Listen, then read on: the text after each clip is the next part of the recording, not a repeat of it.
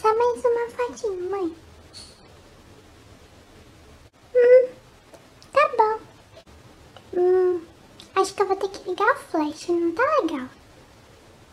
Diga X.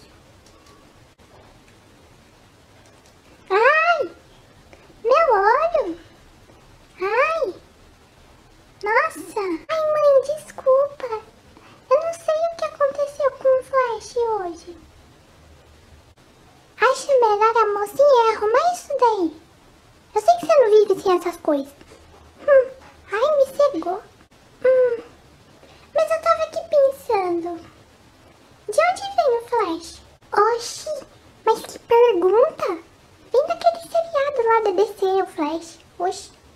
Ah, meu Deus, mãe. Não foi isso que eu perguntei. Olá, raposa. Não se preocupa. Eu entendi sua pergunta e irei te responder. Eita! Da onde veio isso aí? Depois de muita pesquisa e experimentos, em 1887, dois cientistas fizeram a mistura de pó de magnésio e um agente oxidante, e foi assim que surgiu o primeiro flash fotográfico. Uma curiosidade é que o uso dos flashes gerava explosões, pois a ignição da mistura dessas soluções, feita pelo próprio fotógrafo, produzia estouros e fumaça e, consequentemente, uma intensa luminosidade. E só foi a partir de 1930 que o flash se tornou seguro para sua utilização, depois de apresentar bulbos de vidro com filamentos de magnésio em sua composição. Apesar de serem descartáveis após uma única utilização, eles confinavam o processo químico do ambiente fechado ao bulbo, e depois de muitos anos, somente em 1970, que começou a comercialização do atual flash eletrônico portátil, do qual é movida a bateria recarregável e apresenta durabilidade ilimitada.